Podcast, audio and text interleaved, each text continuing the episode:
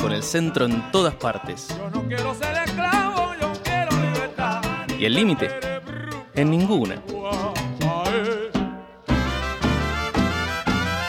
Trilce Radio.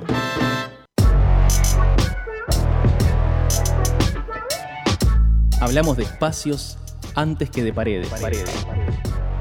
De todos los lenguajes escénicos que nos atraviesan y de la importancia de ser autónomos para darnos siempre nuestra propia voz.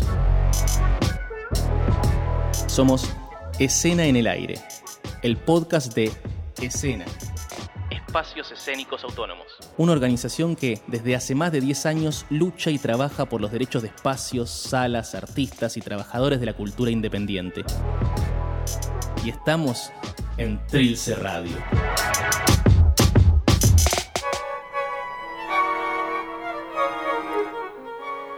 Bienvenidos a nuestra ficción de cada martes, el momento más temido por los autores y el más esperado por nosotras, para divertirnos y, por qué no, sacar un tema de conversación. Hoy les presentamos nuestra versión libre de Las tetas de Tiresias, de Guillermo Apolinar.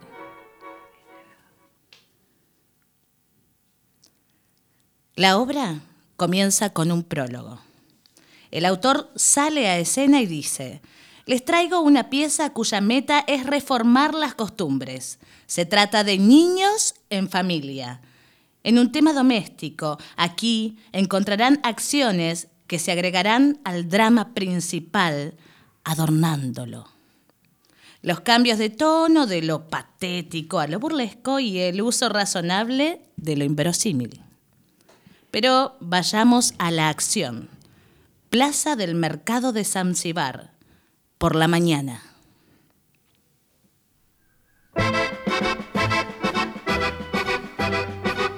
No, no, mi señor marido, no va a hacerme hacer lo que usted quiere. Soy feminista y no reconozco la autoridad del hombre. Por lo demás, quiero obrar según me parezca.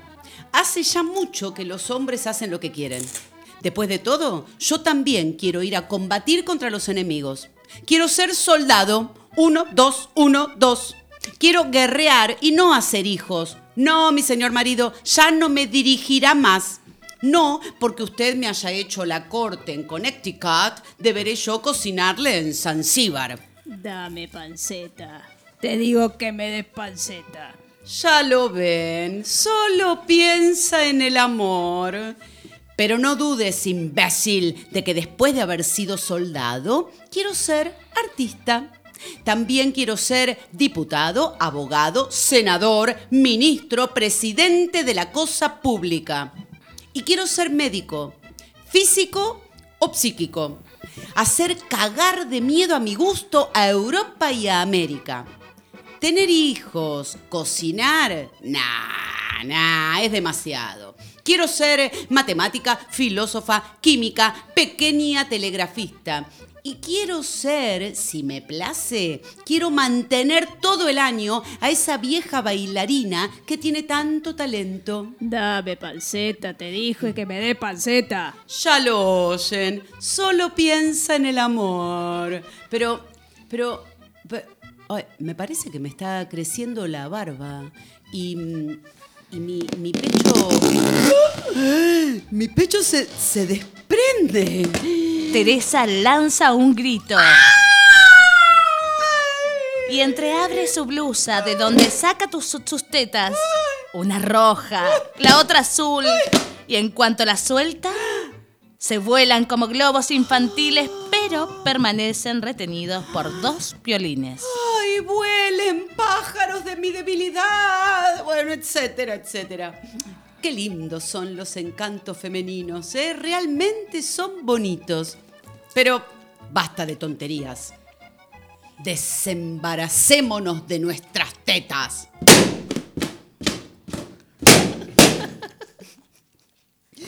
¿Qué decir? No solo me crece la barba, sino también el bigote. ¡Ah! A la mierda. Parezco un campo de trigo que espera la segadora mecánica. Oh, me siento viril de lo lindo. Mm, Soy un semental de la cabeza a los pies. Soy un toro. Y tú, oh marido, menos viril que yo, arma todo el lío que quieras. Te digo que me des panceta. ¡Ah! Pero no no es mi mujer. Teresa, ¿qué patán se puso tu ropa? Teresa, mi querida Teresa, ¿dónde estás? A ti, personaje vil que te disfrazaste de Teresa, te voy a matar. ¡Toma! ¡Toma! Tenés razón, no soy más tu mujer. ¡Qué sorpresa! Y sin embargo soy yo, Teresa. ¡Qué sorpresa! Pero Teresa, que ya no es mujer. Oh, es demasiado fuerte. Habiendo dominado a su marido, Teresa, hombre, intercambia la ropa con la de él, dejándolo atado y vestido de mujer. Mm, Y como me convertí en un joven buen mozo, de ahora en más voy a llevar un nombre de hombre. Tiresias. Adiós, Yas. Tras la huida de Tiresias, llega un gendarme caracoleando a caballo.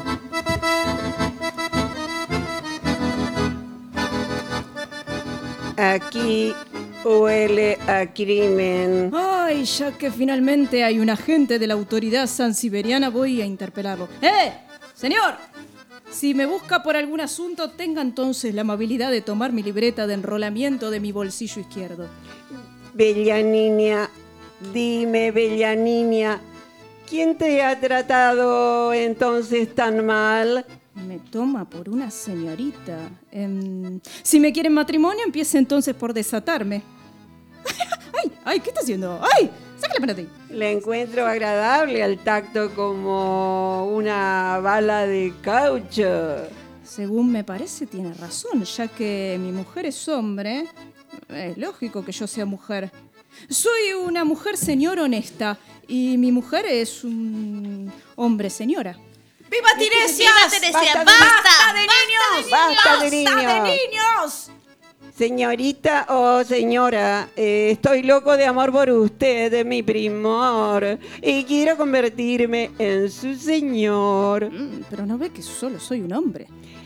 No obstante, lo cual podría casarme con usted. Tonterías, haría mejor en tener hijos. ¡Basta, de hijos! Basta de hijos. Preclaro representante de toda autoridad. Oye, esto creo con claridad. La mujer en Zanzíbar quiere derechos políticos y renuncia de golpe a los amores prolíficos. Escucha gritar, basta de hijos, basta de infantes. Zanzíbar tiene necesidad de hijos. Den la alarma. Griten a las esquinas y en el bulevar que hay que volver a tener chicos en Zanzíbar. La mujer ya no los tiene lástima, entonces que los tenga el hombre. Yo voy a tener uno. Usted Vuelva esta noche para ver cómo la naturaleza me dará progenie sin mujer. no me haga que me quede plantado en vano. Vuelvo esta noche y le tomo al pie de la letra.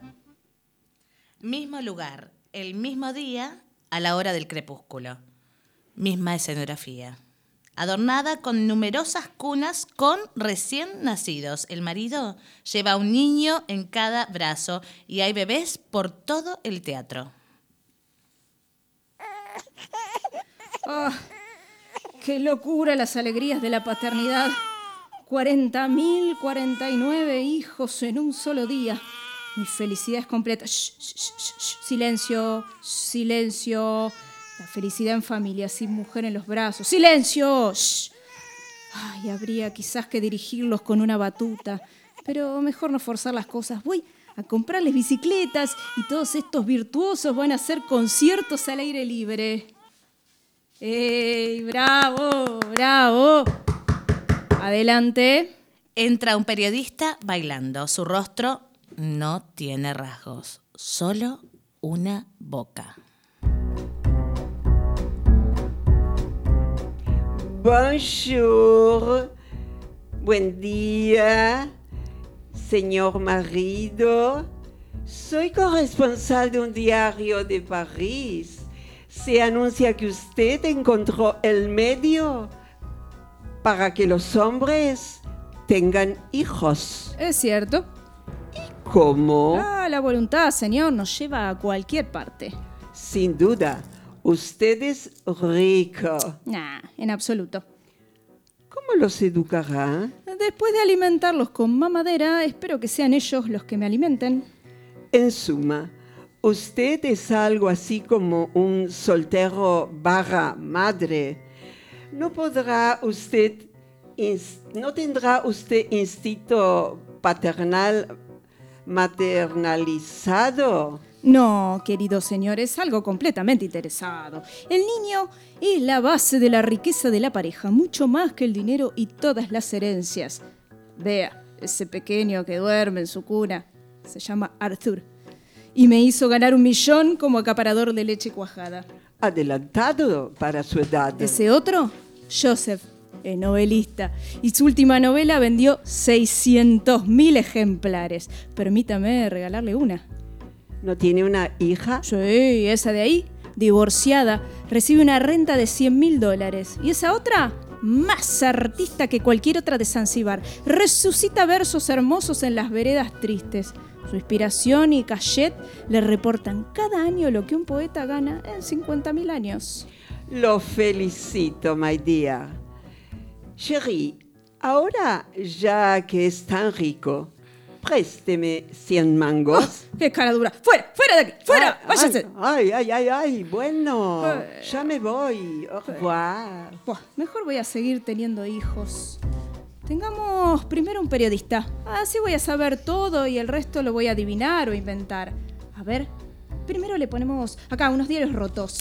Eh, ahí va. Eh, sí, así, así puede escribir para todos los partidos. Ahora le hace falta sangre sacada del tintero. Seso para pensar. Eh, y una lengua para babear mejor. Listo. Mi querido papá, si usted quiere saber finalmente todo lo que hicieron los estafadores, tiene que darme algo de dinero. El árbol de la imprenta extiende hojas y hojas que crujen en el viento como estandartes. Los diarios germinaron, es necesario que los coseches. Hazlos en ensalada para alimentar a los chicos. Si me da 500 francos, no digo nada de sus negocios. Si no, digo todo. Todo, ¿eh? Soy franco. Y voy a escribir que usted se casó con una dama triplemente embarazada. Mm, voy a comprometerlo. Mm, diré que usted robó, mató, se chifló, mm, fastidió. Ay, bravo. Este es un chantajista. Parece que se las arregla bien. Mantuvo su palabra. 40 mil 50 hijos en un día. Usted sí que sacude el florero. Eh, me hago rico. Pero la población zanzibarina, hambrienta por esta superabundancia de bocas que alimentar, está a punto de morir de hambre. Perdón, perdón, perdón, perdón, permiso. ¿Y usted quién es? ¿Cómo viene a interrumpir así la ficción? Bueno, es que justamente me manda la guionista. Eh, yo soy nota al pie, un gusto, encantado. La cosa es que dice la guionista que toda la última parte de la obra no se entiende y que no supo muy bien qué hacer. Uy, es verdad, acá está todo en blanco el Eh, guion. ¿vio? Bueno, pero es una obra precursora del surrealismo. No sé qué pretendía. Bastantes cosas le contó. Claro, claro, pero la cosa es que en esta parte llaman a una mujer que tira las cartas, que no es otra que Tiresias disfrazado. Y después de unas interacciones con el público y unos versos, Tiresias, Teresa, revela que es él, bueno, ella, y le dice devolver. Entonces el marido le dice que todavía le faltan las tetas y ella le dice que puede prescindir de eso y tiran unos globos al público y el coro canta. Y entonces canten noche y día, rásquense si les pica, amen al negro, bien al blanco, cuanto más cambia más encanto, basta darse cuenta de eso. Y termina. ¿Así termina? No, no, claro, no se entiende nada. Y eh, tal cual, eh, por eso vine. Bueno, bueno, no sé, gracias, señorita Nota al Pie. ¿Y, y nosotros, ¿y qué hacemos? ¿Nos vamos? Y sí, qué cosa con estos surrealistas. No se entiende nada. Un chutra. Bueno, en fin, así pasó Las tetas de Tiresias de Guillaume Apolinar. Nos escuchamos en la próxima ficción, en el próximo programa de Escena en el Aire. Y batata un pensamiento, a ver. em, enamorarse de sí mismos no es ninguna catástrofe, porque no hay ninguna, ninguna posibilidad de que surjan rivales. Está bien, Y el que quiere celeste que mezcla azul con blanco. está bien, perfecto. Y la vaca no da leche, se la quita.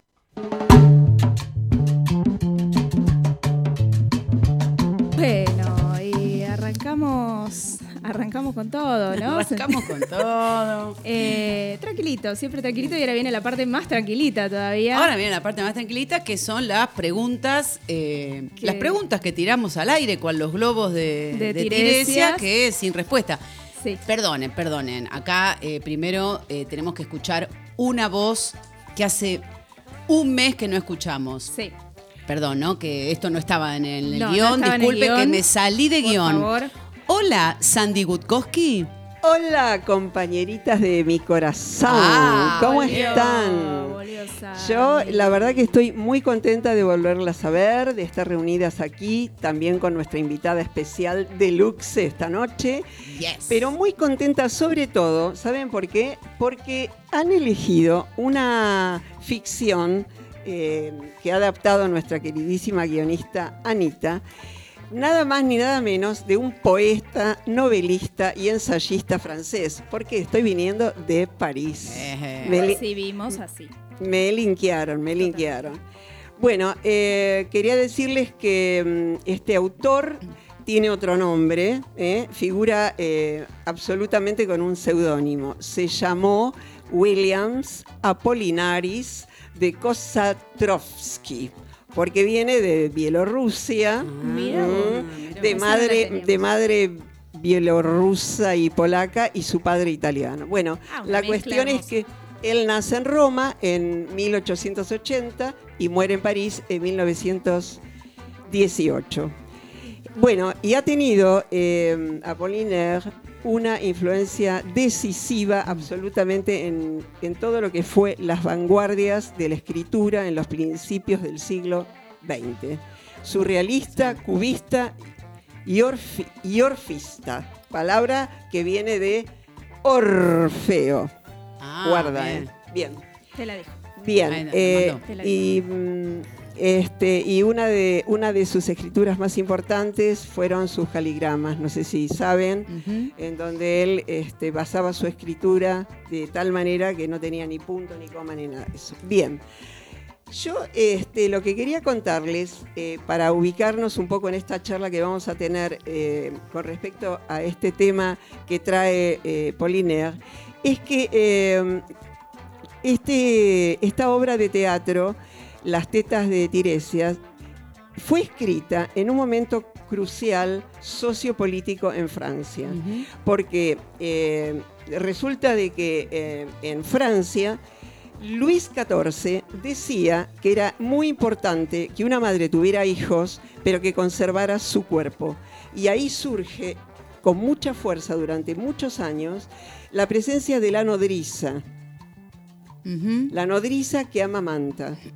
Eh, yo, eh, cada una de ustedes por ahí eh, va a tomar una de las aristas de esta cuestión. Yo me, de repente me enganché con esta parte en donde, sin querer, queriendo, se habla de la corporalidad de la mujer, ya desde hace un montón de tiempo. Y en este caso, bueno, aparece la nodriza como un personaje muy importante durante mucho tiempo porque las mujeres debían conservar su cuerpo joven y adolescente. Si daban de amamantar, esto cambiaría. Las mujeres, obviamente, como decíamos antes, de la aristocracia. De la No aristocracia. mujer. Entonces, la, eh, el- la aristocracia tenía gente que podía cuidar, barra, educar a sus hijos. Para hacerla no muy larga, en el siglo XIII, o en el XVIII, perdón, ya me voy al XVIII porque si no se va a hacer muy largo. En el 18, entonces, distintos intereses eh, y modalidades eh, sociales empiezan, médicos, moralistas, filósofos, científicos, empiezan a querer revertir esta situación eh, y rechazan con mucha fuerza este, esta manera de entregar a las nodrizas est- esta práctica tan instalada. Entonces, se decide con mucha fuerza ver cómo se hace para reformular la maternidad y ver la posibilidad de que la crianza y el cuidado de los hijos fuera eh, eh, directamente hecho por las madres. Por eso, en esta obra, cuando Laurita lee, acá la tenía, por acá la tenía, la obra de teatro, empieza diciendo de que voy, el autor dice, sale escena y dice, les traigo una pieza cuya meta es reformar las costumbres, refiere a esto.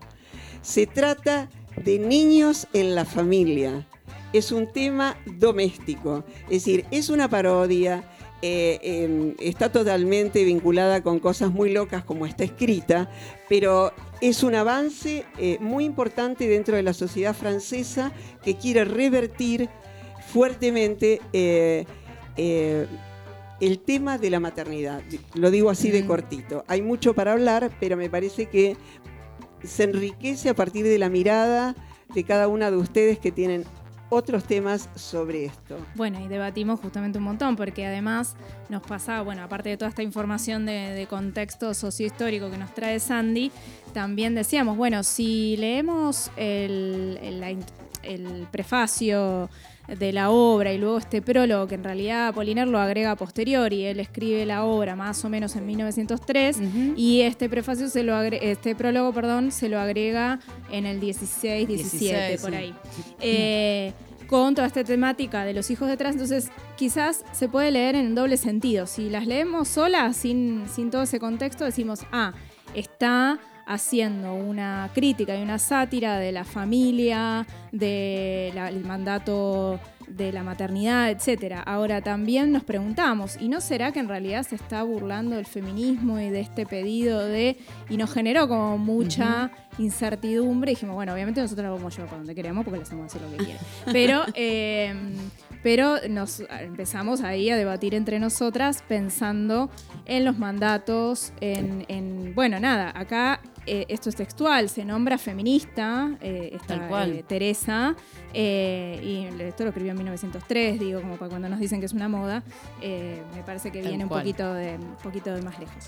Sí, y además eh, cómo aparece ella eh, representada obviamente ante su marido, todo lo que le dice, y el tema también de los cambios ¿no? de género, el, el- el- el trasvestirse, eh, esto, de- del- el, el símbolo de pincharse la- las tetas, que son dos globos que mm, lo- los pinchas se- o se vuelan, qué sé yo, como que también ahí hay algo muy eh, innovador, muy, eh, eh, bueno, como decía antes Andy, Apollinaire fue un, un representante de las vanguardias muy, muy importante y da para tirar esta obra y desmenuzar un montón de otros temas que hoy en día nos siguen interpelando y hoy en día a veces hay que eh, estar atenti para no dar pasos atrás, ¿no? En muchas Sí. conquistas y luchas ganadas. Tal cual. En cuanto a los roles de género, justamente lo que poníamos sobre la mesa, un poco que eh, se suele abordar la maternidad cuando en estos días circularon unas estadísticas de por qué las Mm. mujeres no quieren tener hijos y daban una serie de razones. Y en realidad la razón de fondo es porque tengo la potencia de decir que no. Pero parece que es una anomalía que hay que explicar. Si no quiere tener Mm. hijos hay que encontrar la razón por la cual y hay que Sí. ver si se puede despejar. Y de hecho, eh, eh, llamativo porque es una cuenta feminista y entiendo que el trasfondo o el deseo era otro, pero terminaba diciendo algo por el estilo, sin quererlo probablemente. Y, mm, y también esta cuestión binaria de los géneros, eh, de los roles. Fíjense que en un momento el gendarme le propone casamiento, el tipo, el marido le dice, pero no es que soy un hombre, ¿y cuál es el problema? Le dice en un momento, algo así, bueno, Claro. ¿cuál me puedo casar igual? Eh, es interesante, o sea, más allá de que quizás ya haya habido cuestiones del contexto sociohistórico que llevaron a Poliner a posicionarse de una determinada manera, igual los elementos críticos los encontramos.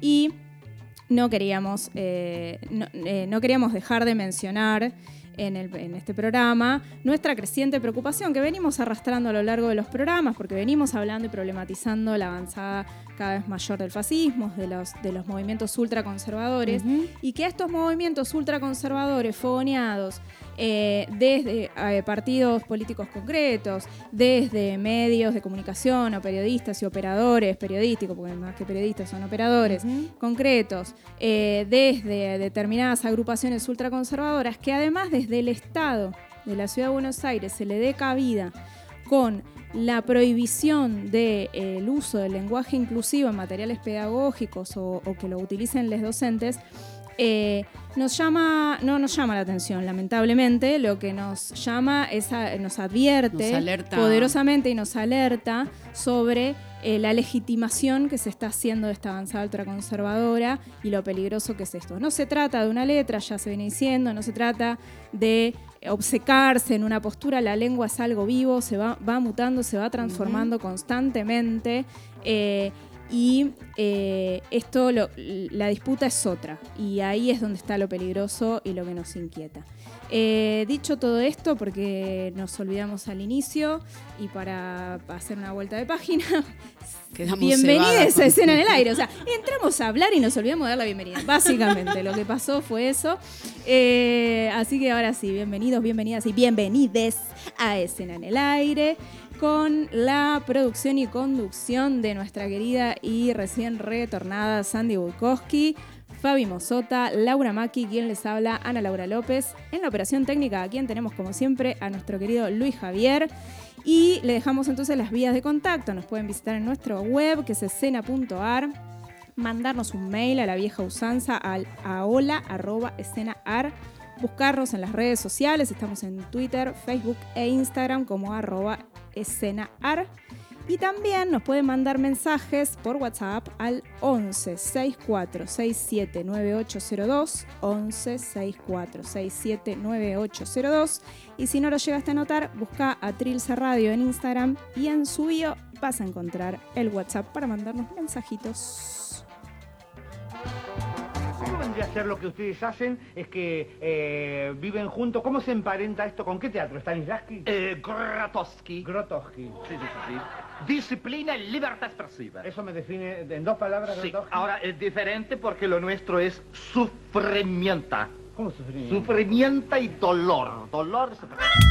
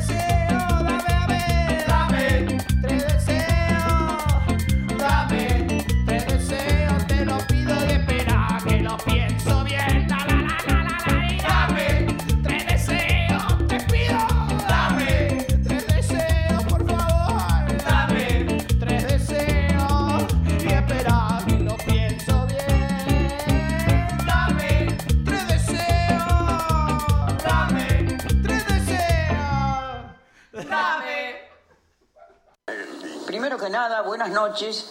Y segundo, agradecer la ternura.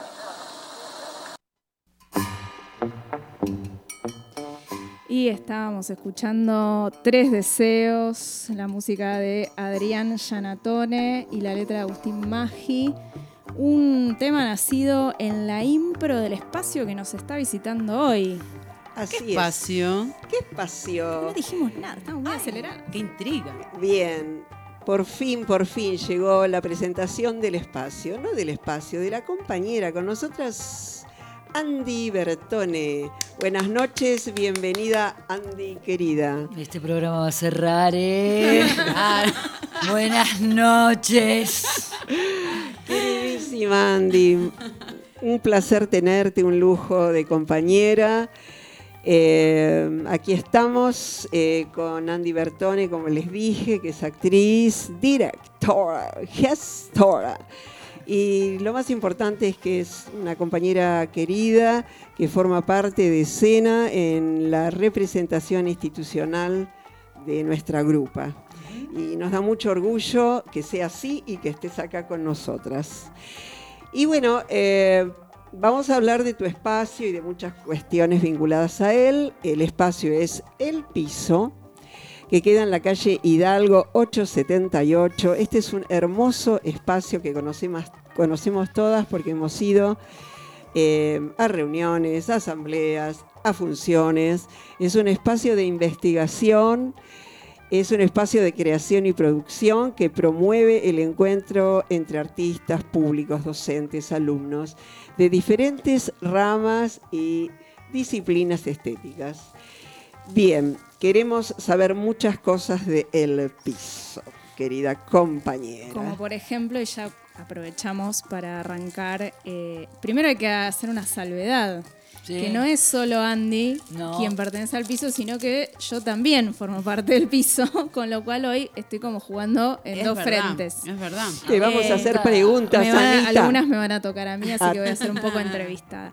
Pero bueno, aprovechando, porque el piso tiene 15 años, casi 16, eh, y tiene una larga trayectoria, eh, de- como decía Sandy recién, bueno, muchos lenguajes pasan por el piso, pero la impro es un, un género muy importante e histórico dentro del piso, y este tema viene de ahí. Entonces, Viene de ahí. Hola, ¿cómo andan? Ay, tenía unas- muchas ganas de venir. Eh, qué Es una- que es es un este- oyente muy fiel Sí, también. además. Eh, es muy lindo este lugar, además, ¿eh? O sea, hay que, decir, hay que decirle al radio escucha Sí. que eh, este estudio es muy precioso. Bueno, eh, sí, el, el piso, la impro fue casi este, desde sus comienzos, diría que a los dos, tres meses apareció la impro en el piso. Y el tema que estamos, que escuchamos, eh, el gran Agus Maggi, eh, fue a los 10 años del piso, estábamos haciendo un gran festejo.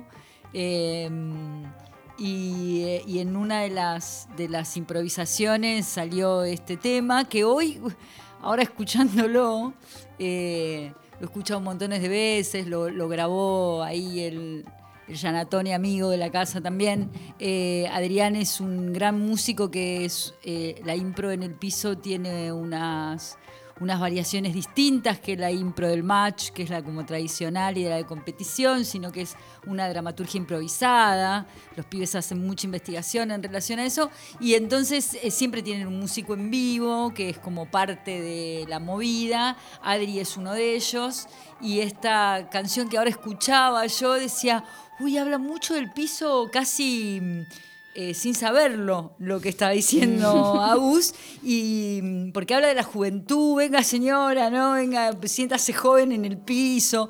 Eh, pensaba que esta cosa de la cumbia y de la, de- de- El cuarteto, del sí. cuartetazo ahí eh, también fue muy simbólico porque durante muchísimos años, en casi les diría que los primeros seis, siete años del piso, un poquito más, el piso creció y se, se pudo mantener gracias a montones de fiestas que hacía con los elencos. Claro. Entonces nosotros nos quedamos con la barra y los elencos se llevaban la guita para hacer obras eh, de la entrada y, y- y le- este, el cuarteto era como gran parte de eso. Así Ahora, el, el piso es una, para quienes no le conocen, no solo les invitamos a venir, sino que además es una casa muy, muy grande, con muchos recovecos, mucha Hermosa, cosa muy hermosa hermosa. casa. Eh, ¿y cómo, cómo es la historia del piso? Eh, ¿Qué te encontraste cuando... ¿Cómo, cómo llegaste ahí? Em, bueno, en realidad, eh, bueno, en, Era un puticlub, chicos. Vamos a decirlo de una está. Yo vez. quería ir a lo picante. Era un quería ir a lo picante de, de una. Eh, en la sala de atrás, que nosotros llamamos la Gonzala, que es una de las salas, había un jacuzzi rojo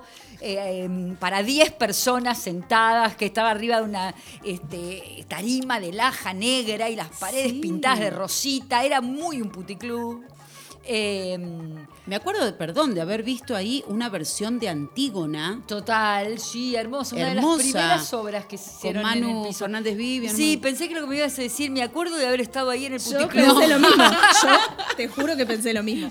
Más de uno me vino a decir en algún momento, yo acá estuve cuando apareció. El piso tiene, eh, la, la casa es una casa que tiene, es de 1913. El plan original era de un escultor que tenía su taller de esculturas abajo, entonces eh, tiene unos angelitos y Mm. unas caras ahí este, muy hermosas, tiene una arquitectura, fue hotel, fue salón de fiestas infantiles, fue puticlub, Ah. fue solos y solas, fue restaurante, fue un montón de cosas. Wow. Y hace casi 16 que es un teatro en la ciudad de Buenos Aires. Así es. En contra todos los pronósticos, además, porque nos costó mucho. Y sí, Y nos va a seguir costando, pero bueno. Pero bueno, ahí justamente es donde aparece Cena también. Sí, En- aparece en del y, por eso. por eso yo decía lo de tres deseos, eh, eh, esta, esta gran epifanía que tuvo Maggi durante su, su improvisación, porque yo decía, eh, dame tres deseos, dame tres- el, el piso es puro deseo, eh, nace de un puro deseo, sigue siendo, se maneja a través del deseo. Eh, pero espérate, espérate que lo pienso bien. Espera, ¿qué deseo es? Porque tampoco es, si bien hacemos mucha impro, no somos ningunos improvisados. A la hora de, la pensamos bien. la pensamos bien. Yo, yo eh, Andy, que te conozco hace Sí. muchos años, Sí. eh, tuve la ocasión de conocer eh, un piso. Sí. Quiere decir que fue una creación tuya, porque mm, eh, Anita hace la salvedad de que hoy se constituye en, en- en un espacio en donde otros, eh, junto a vos, con vos, al lado tuyo, eh, arman la movida con esa impronta. Pero antes de todo esto, eh, hubo una impronta muy personal, que fue la tuya. Fue un deseo personal, fue mi casa. eh, sigue siendo un poco, no, no ahora en la parte del piso, sino cuando yo vivo arriba, pero, eh, pero por suerte lo que digo siempre es, yo ya soy muches eh, y, y somos cooperativa, después de mucho tiempo de trabajar como cooperativa, en realidad ya venimos laburando como cooperativa hace más de siete años, pero creo que ese es el número, más o menos, siete años. Eh, y pasamos como por muchas instancias, arranco yo, después me asocio con un Gaby Serenelli, que si está escuchando le mando un abrazo. Eh, después eh, Gaby se fue y, y empezamos medio como de hecho a laburar con, con los que hoy son parte de la COPE, que los vamos a nombrar a todos. Lucas Solazo. Quiero eh, venir hoy, pero está enfermo, así que también le mandamos. Está enfermo, le un mandamos un beso re beso Un que, que es un solazo del espacio. Eh, él viene del palo de la impro y además eh, es nuestra cabeza contable, es el que mantiene que el piso no tenga deudas hoy por hoy después Muy de dos pandemias. Sí. Muy importante. Eh, la gran Cecilia Gruner, que es compañera de nuestra escena también, que es, es la docente, es la que mandamos a la facultad. Ella es Le pagamos la facultad. le pagamos la, no, mentira. Eh, pero viene del palo cooperativista también, así que eh, y, y es una excelente bailarina. Es la cabeza del eh, piso cabeza, es la danza, cabeza del que piso es la danza. otra gran pata también. Eh, el otro mágico es Pablo Calmet. eh, nuestro querido Calmeto, que eh, es como la pata eh, plástica y técnica del piso. Eh, y este año nos sumamos a dos maravillas, eh, que es Maravi- eh, Marivillano, Mariví la Maravilla Marivillano. Ay, ya tenemos apodo. La Mariví, La. Marivillano, eh, que nos está haciendo un entrenamiento maravilloso. eh, de, ella viene de. es una gran coach de equipos de trabajo, así que nos está dando para que tengamos y ordenando y poniéndole así un poco de freno a mi personalidad tremenda. y ordenando un poco las cosas. Y de acá la Y gran. acá la compañerita. Tanita Anita Laura López. López, que se ha sumado, que también venimos trabajando juntas en escena y ha hecho muchas cosas en el piso ya, por suerte. Y es, yo diría que mm, es nuestra pata más política, ¿no? Ahora. La que arma quilombo. Sí, Claro. la que arma quilombo, la que cuestiona todo y que nos hace pensar en cómo pensamos. Pero, pero bueno, muy bien, un equipazo. Equipazo. Equipazo. Equipazo. Eh, Seba Martínez, que está con nosotros en la parte técnico. técnica, es nuestro técnico. A Gonzalo Rodolico, que lo tenemos que nombrar, que en su honor tiene un nombre de la sala, que es la Gonzala, que es como uno de los eh, otro pilar con- junto con Lucas del piso impro Eh, bueno mucha gente que ha atravesado el espacio en todos estos años imagínense tanta cantidad de Mm. años Y sí. Gente que también vamos a ir nombrando cuando contemos en qué andamos ahora y eso. Pero quizás antes de empezar a, a contar, eh, hablar un poco más de escena. Escena. Y hablar un poco más del hoy del piso. Por ahí podemos pasar, y acá tomo un poco yo la posta. Acá me desdoblo. Me voy a desdoblar en este instante. Voy a pasar a hacer el piso. Acá. Hola, Muy sí, bien. ¿qué tal? ¿Qué Venga, tal el piso? Hola, bienvenida, Ana Laura. Gracias, gracias. Ana Laura. Gracias, No, Anita. Ana Laura No, ahora soy Ana Laura. Ahora claro. sos Ana Laura. Eh, ¿De qué y- vamos a hablar, Ana y Laura? Vamos a hablar de que yo me sumo. eh, ya veníamos ahí interactuando mucho y, y- y justamente a raíz de conocernos en escena, básicamente. Y en el 2019 empiezo a programar un ciclo que se llama Lo que puede un cuerpo, en base a la frase de Baruch Espinosa. Y mm, bueno, cuestión que organizamos este ciclo porque bueno, yo tenía una obra corta sobre la maternidad, Ah. eh, pero sí, ¿verdad? Eh, tenía una obra corta. Después eh, Ceci estaba dirigiendo a una compañera, que es Sole Cardini, que también estaban haciendo una obra que se llama Una, con temática feminista. Eh, yo me había sumado a entrenar ahí con Ceci y entonces en el grupo de entrenamiento un día voy y me dice eh, Andy, y ella es flopa. Eh, Flopa. Ah, Flopa, Flopa Lestani, eh, gran, gran compositora, gran cantante y, amiga de la casa. Eh, y bueno, y más un grupo de, de, de gitases para el bondi, de escritores que yo coordinaba. Dijimos, bueno, vamos a armar una varieté eh, con temática feminista y eso fue el nacimiento de Lo que puede un cuerpo, que después tuvo también otras ediciones. Y bueno, y Flopa tocaba ahí. Eh, y un tema que no podía faltar y que yo ahora presento porque es mi aporte musical eh, al piso teatro. Bueno, no, es el de Flopa, no es mío. Pero digo, Mm. fue mi elección. Eh, un tema de Flopa Lestani que se llama No queda más.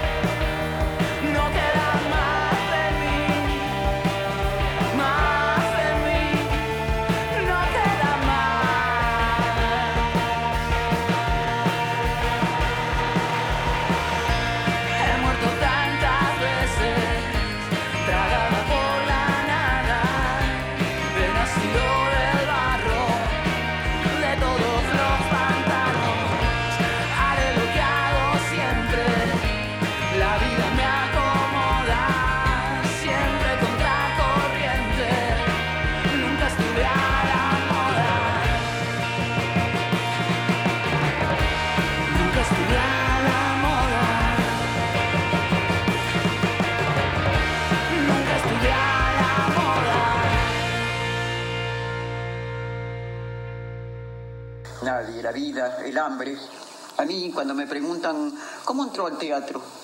Y por hambre. ¿Cómo se hizo actriz? Por hambre. He muerto tantas veces tragada por la nada, he nacido del barro de todos los pantanos, haré lo que hago siempre, la vida me acomoda, siempre contracorriente, nunca estuve a la moda, decía el tema de Flopa y nos describe Totalmente. el piso, nuestras vidas, básicamente Sí. todo. describe. Escena, no, Escena, todo. Sí. Siempre surgiendo del barro. Y bueno, y nos quedó justamente esa, esa pregunta de, bueno, ¿cómo llega al piso escena? ¿Qué- Eh, el eh, escena llega al piso en un momento maravillosamente tremendo que me desahucian para la habilitación del piso como sala. Eh, y yo ya había gastado un montón de dinero y había perdido plata con gestores y ya había decidido mm, laburar a puertas cerradas y, eh, después de seis, acá, cinco o seis años de laburo. Eh, y, y en esa cosa de puertas cerradas vienen a filmar unos pibes y hablando con una piba que me cuenta así, me dice que eh, los chicos de la playita que habían abierto un espacio y que lo habían habilitado en un mes. Y che, me dice, "Aboga- abogados culturales, me dice.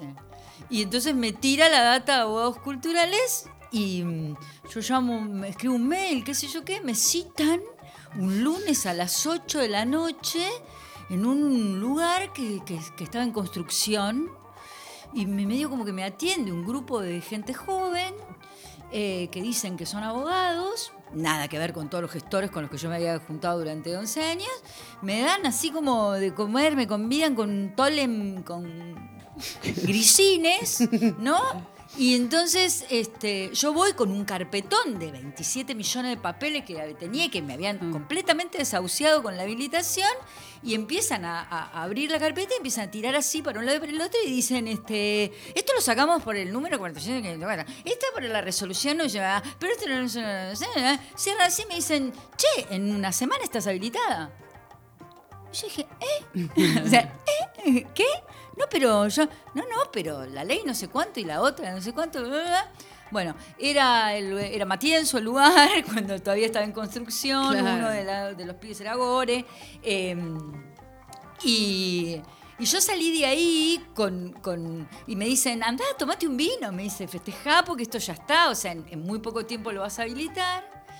Y yo dije, acá viene, ahora, ahora viene Federico Elía y me pide que le encienda el cigarrillo porque estos son los simuladores. O sea, para mí era como una cosa así que era...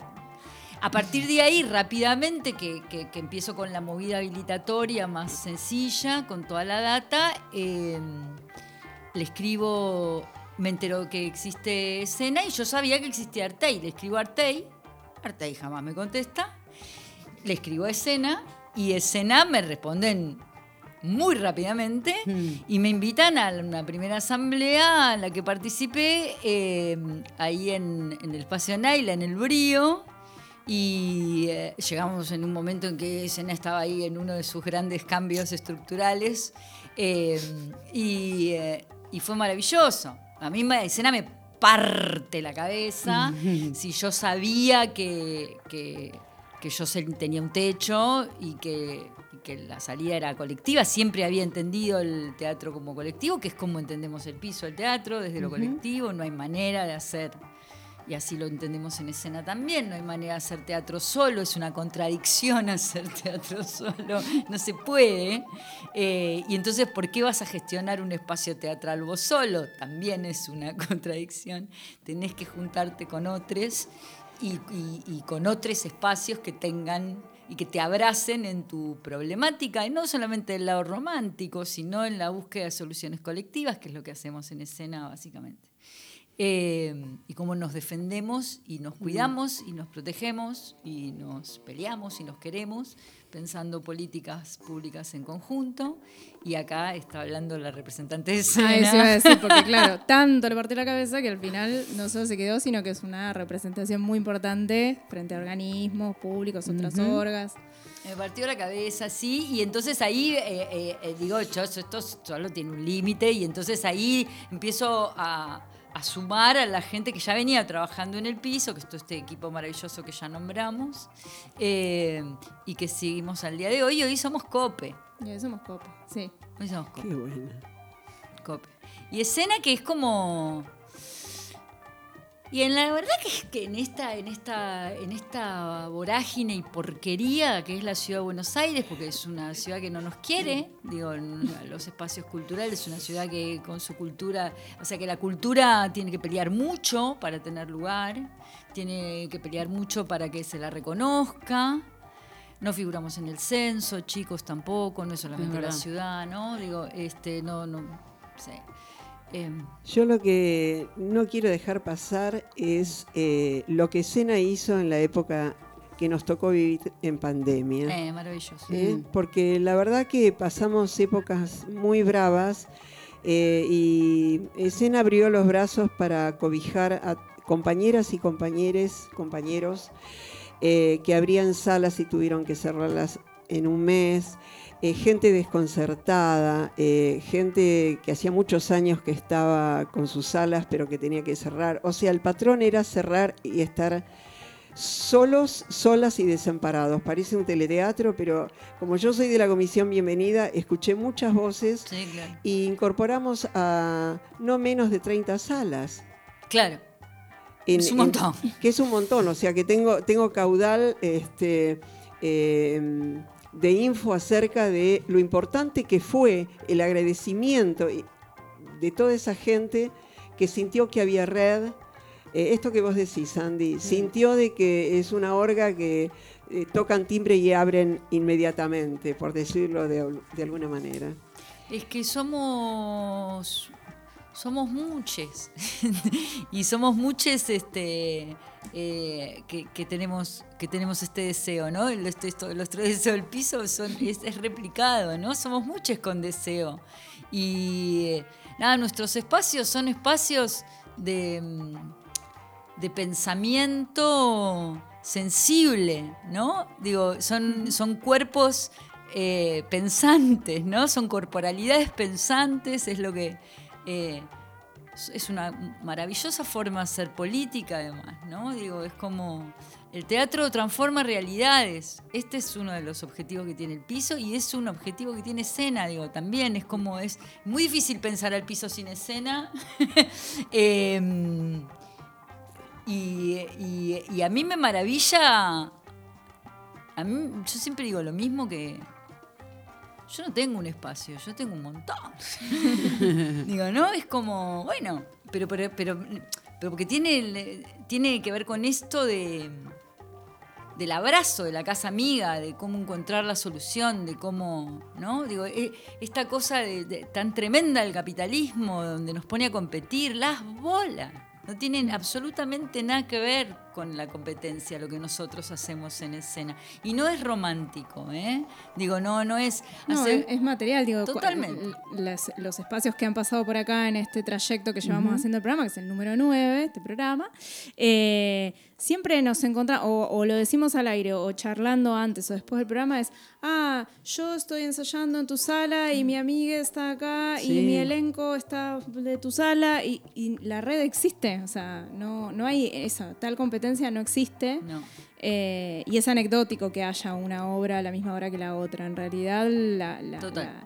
la- el cemento que nos une, no, no quería usar la palabra cemento, pero bueno, es la plastilina porque es más, más Sí, flexible, ¿viste? sí, total. que nos une. Sí. Eh, no estoy muy poética hoy, perdón, les pido. Eh, es, pasa por muchos otros lugares, desde pedir un auxilio porque necesito un plomero de emergencia hasta estas interacciones y cruces entre salas y espacios y artistas que integran la Re. red. Sí, y aparte es, es- es sacar ideas también, ¿no? A ver cómo solucionaron este, este problema, cómo vos solucionaste este problema. No solamente eh, de los espacios, sino también de, los, de, la, de la cantidad de artistas que ahora participan de escena eh, y, eh, y de la cantidad de formas creativas que hay para, para abordar una misma problemática, ¿no? Y esto es... Esto es un aprendizaje que es puro, pura maravilla. Para mí es pura maravilla. Lo que más es. Re. Yo voy a volver un poco a la, a la actualidad del piso. Sí, eso sí, que eso de iba a preguntar, ¿en qué están hoy? Eh, Eh, actividades, proyectos, Tenemos, todo lo bueno, que- tenemos como una gran gama de, de espacios de formación, de teatro para niñes, Mm. de teatro para adultos, con Pablo Veloquio, en niñas está Enzo Ordey. Eh, pero bueno, como decíamos antes, hay, hay dos patas muy grandes en el piso, muy, muy estructurales, que son el piso danza, que lo coordina Ceci Gruner y que ya tiene sus, sus talleres, sus seminarios de preparación física general, eh, de investigación en movimiento, de flexibilidad, y también el piso impro. Eh, que, que se organizan también de manera, bueno, el piso danza también, en, de- con una grupalidad de, de docentes, de Mm. curadores, etcétera. Y está, bueno, el entrenamiento de impro que da Lucas Olazo, eh, un taller de actuación siempre desde el foco de la impro de Gina Said, eh, y otro, y un taller que se llama Otra Impro, que lo da Gonzalo Rodolico. Sí. Eh, ahora próximamente taller de, de Sí, de escritura. escritura por Anita Por Laura mí. López. Por mí. Eh, sí, hay, hay- algo que pasa en el piso en relación a esto también que tiene que ver con la comunidad, ¿no? Digo, el piso es comunidad. Digo, hay algo en la... En la nos pasa que hay que echarla a la gente porque no se quiere ir de ahí, ¿no? Porque siempre hay como una renovación de gente joven, nueva, que viene a traer nuevas cosas y nuevas propuestas y... y, mm, y, eh, cuando, cuando los eh, cuando el espacio es solidario con la gente, la gente y es generosa con cuando el espacio es generoso con la gente, la gente es muy generosa con el espacio. Esto es algo que hemos aprendido y lo mismo sucede en escena, ¿no? Digo, esto, esto es casi igual también. Y, y- y pasa esto, ¿no? Digo que eh, teníamos mucho miedo en la vuelta de la pandemia porque dijimos, uy, hay que empezar de cero otra vez. Y la verdad que no, no tuvimos que empezar de cero, se notaron que hubieron estos 15 años atrás de respaldo de trabajo, donde había mucha necesidad de la gente de volver. Tampoco es que estamos tirando manteca al techo, porque se está haciendo difícil volver Sí. a programar, eh, tenemos carencia de propuestas en relación a la programación, digo, esto también tiene que ver con la situación pandémica, la situación económica, lo que está sucediendo para los grupos, para poder volver a armarse, ¿no? Esto sí, la dificultad de- de volver a Totalmente. producir. El Estado que no está ayudando mucho, Mm. eh, menos en la ciudad de Buenos Aires. Entonces, eh, eh, nada, se está haciendo difícil, pero acá estamos. Pero sí, acá estamos y no obstante eso, bueno, hay funciones del piso de impro Sí. todos los fines de semana con formatos de creación propia, como decía Sí. Andy, esta- estos formatos que indagan, que no se quedan solo en el match, en la competencia, o me- mejor dicho, se corren de ahí, buscan incluso eh, correrse hasta del humor por momentos.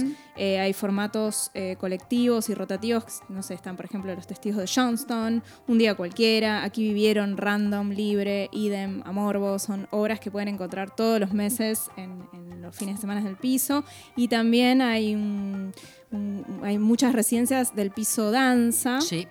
Eh, está por un lado el ciclo Danzas de Estación, que a partir de agosto van a poder, si ustedes sigan en las redes arroba el piso teatro y van a enterarse de todo. Eh, y, y tenemos por otro lado, eh, no sé, residencias con gente de SIAM, que es una compañía de investigación de Mm. artes del movimiento. Hay otra residencia, otra residente que es Nuria Badel y su equipo, Lufuchi, nuestra querida Sí. Lufuchi, que también es de escena, eh, y que están investigando eh, y que van a, a poder ver sus resultados a partir de julio, septiembre y noviembre en el piso teatro. Y hemos llegado al fin. Pero antes de despedirnos, vamos a hacer. Oh. Hacemos así y, y- y hacemos un pequeño break y nos despedimos. Como. No, Dios manda, no. No manda Dios. No, Dios no manda. Nada manda. Ni Dios, ni marido, ni patrón. Nada. Escúchame. Yendo. Gente con problemas afectivos. Los artistas. Egocéntricos y depresivos. Los artistas. Enfermos que se defraudan. Si no logran. Que los quieran y los aplaudan. Los artistas siempre manteniendo la mentira de que son imprescindibles en la vida. En la vida.